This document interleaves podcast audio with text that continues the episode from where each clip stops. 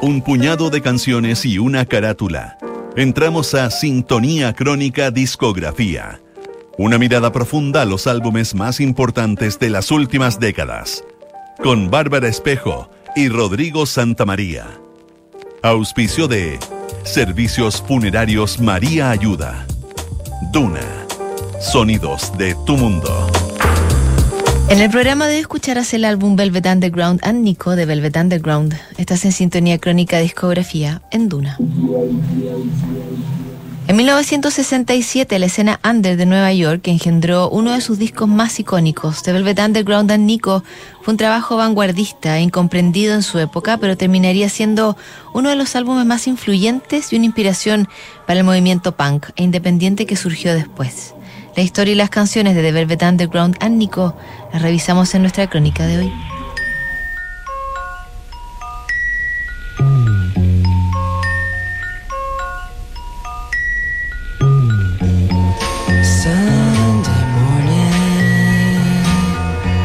La última etapa de los 60 suele relacionarse con el hipismo de la costa oeste, la psicodelia, el LSD y los grandes festivales como Monterrey y Woodstock. Sin embargo, en las antípodas de la soleada California estaba la decadencia urbana de Nueva York y su Lower East Side. Aquí no había grandes festivales, la música se escuchaba en boliches decadentes y los viajes en ácido se reemplazaban por la adicción más oscura de la heroína. Estos grupos no tuvieron gran éxito comercial ni apoyo de los medios, sin embargo su influencia tocó a cada banda independiente de las siguientes décadas, desde Sonic Youth hasta The Strokes. En 1967 la jungla de cemento dio a luz a Velvet Underground and Nico, el álbum debut de la Velvet Underground.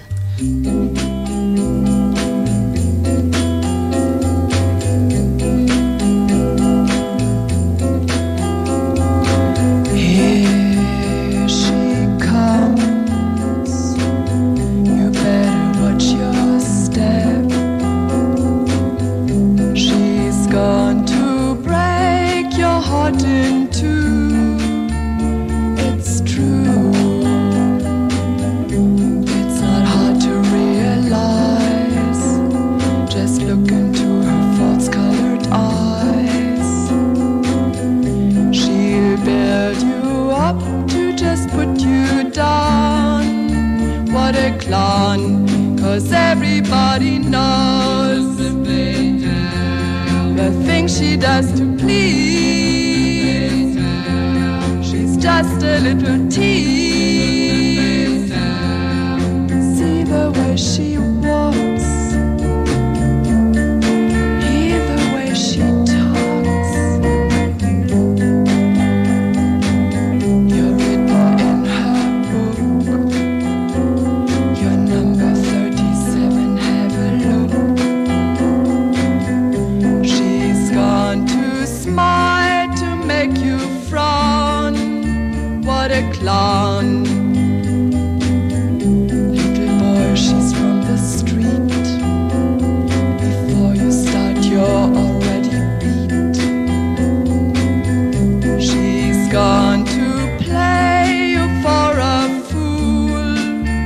Yes, it's true, cause everybody knows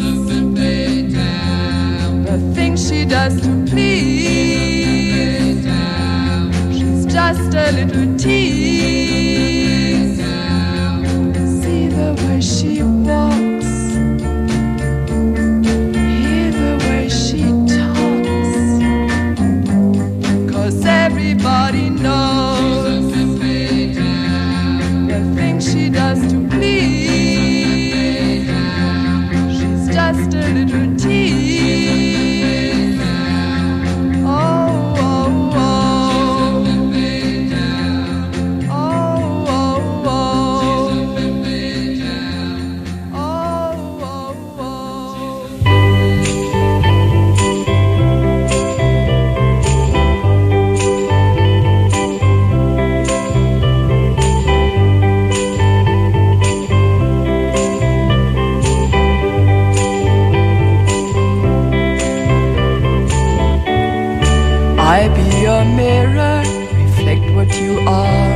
Velvet Underground nació de dos polos muy opuestos. Por un lado estaba Lou Reed, un estudiante de literatura inglesa que provenía de la clase media de Long Island. Adolescente problemático y frágil, Reed encontró una salida en la guitarra y en la música. En la otra vereda estaba el galés John Cale, un músico experimental que había llegado a Nueva York a estudiar viola con una beca Leonard Bernstein. La música y la droga hicieron congeniar a Reed y Cale, quienes se juntaron a tocar y experimentar en lo que sería la prehistoria de Velvet Underground. Junto al intelectual Sterling Morrison y a Moe Tucker, una baterista que conocieron a través de un amigo en común, la incipiente Velvet Underground se aseguró unas tocatas en el Café Bizarre en 1965. Habrían pasado el olvido si Andy Warhol no hubiera estado en la audiencia una de esas noches en Nueva York.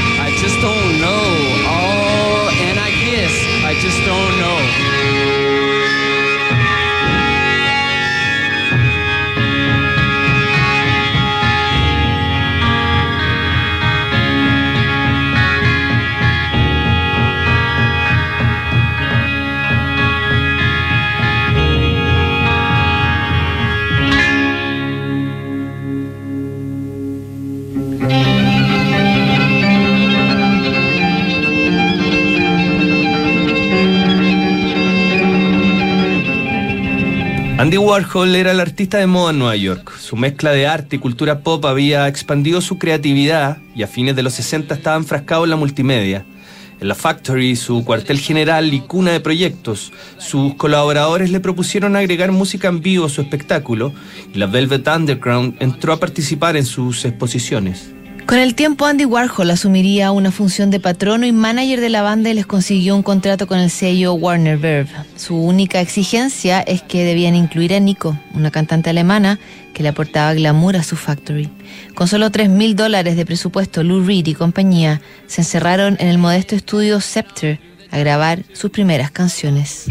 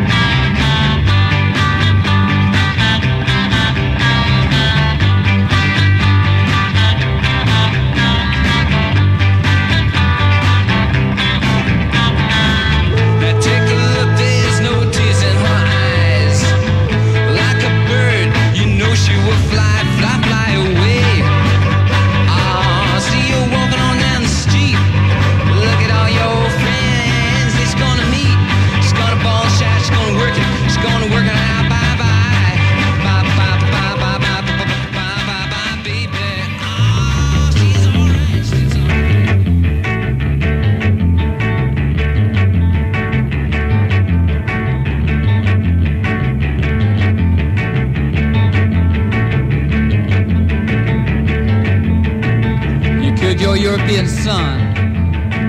You spit on those under 21. Aunque Andy Warhol aparece acreditado como productor del primer álbum de la Velvet Underground, John Cale dejó claro que Warhol no había hecho nada. Para Lou Reed, el aporte del artista fue otro, aunque igual de valioso. Él hizo posible que fuéramos nosotros mismos y pudiéramos seguir adelante por el solo hecho de que era Andy Warhol. En un sentido, él sí produjo el álbum, porque fue como un gran paraguas que absorbió todos los ataques que recibimos, cuando aún no éramos tan importantes ni siquiera para recibir ataques. Por supuesto, él no tenía idea de producción de discos, pero tampoco tenía por qué saberlo. Palabras de Lou Reed a la revista Musician sobre la importancia de Andy Warhol en su banda.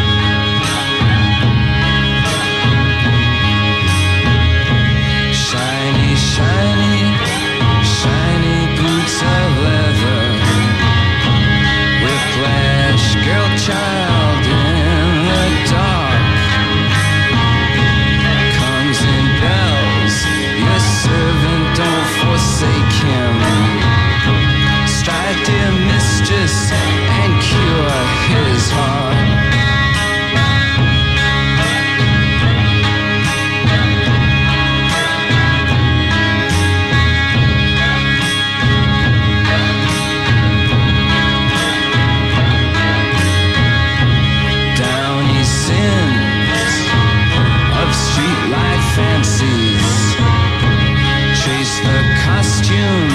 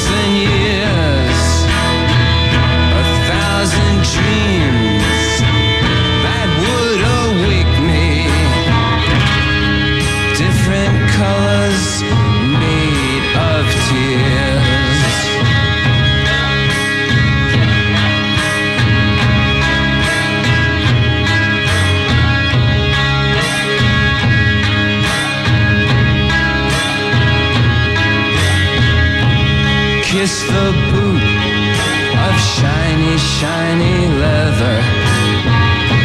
Shiny leather in the dark. Tongue the thongs, the belt that does await you. Strike, dear mistress, and cure his heart.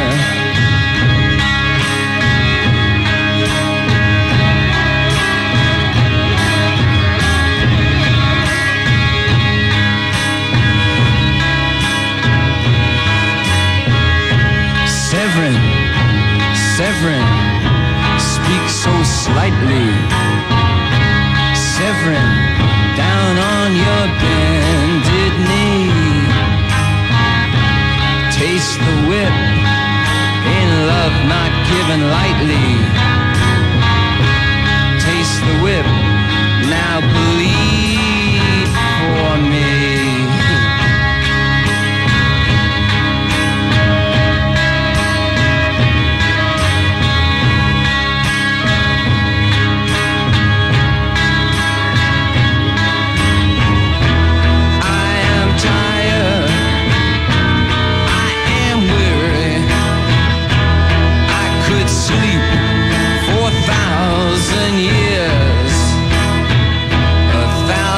Dreams that would awake me.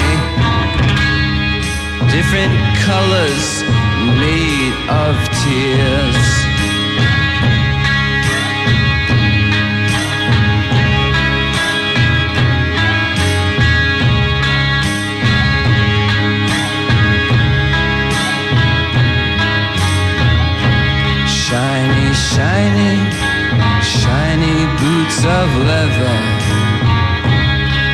Whiplash girl child in the dark. Severin, your servant, comes in bells. Please don't forsake him. Strike, dear mistress, and cure his heart.